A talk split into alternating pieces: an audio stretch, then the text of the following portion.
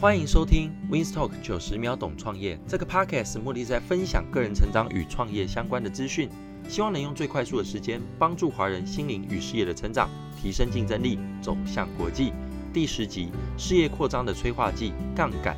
美国现任总统川普和以《富爸爸穷爸爸》一书闻名全球的日裔美国人亲戚，他们有个共同点，就是从杠杆控制、创意扩展到可预测性，按部就班的思考。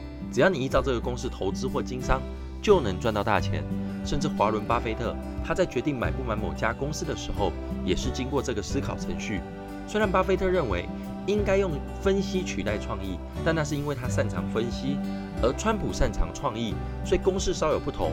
然而，十 percent 的投资人赚走九十 percent 的钱，靠的就是这套公式。什么是杠杆呢？中国先秦时期法家代表思想人物韩非子曾说。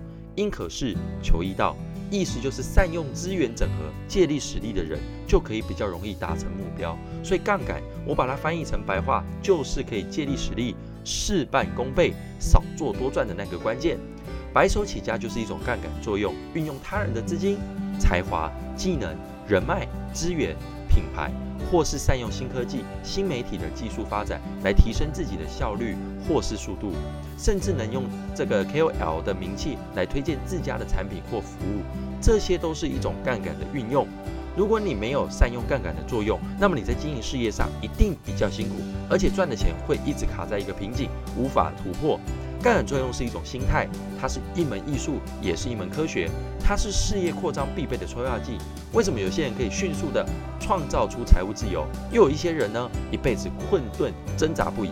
其中最大的差别在于你会不会借力，懂不懂得杠杆的关系。希望这期节目能让你保持正能量，请持续追踪我的 podcast 哦，我们很快再聊。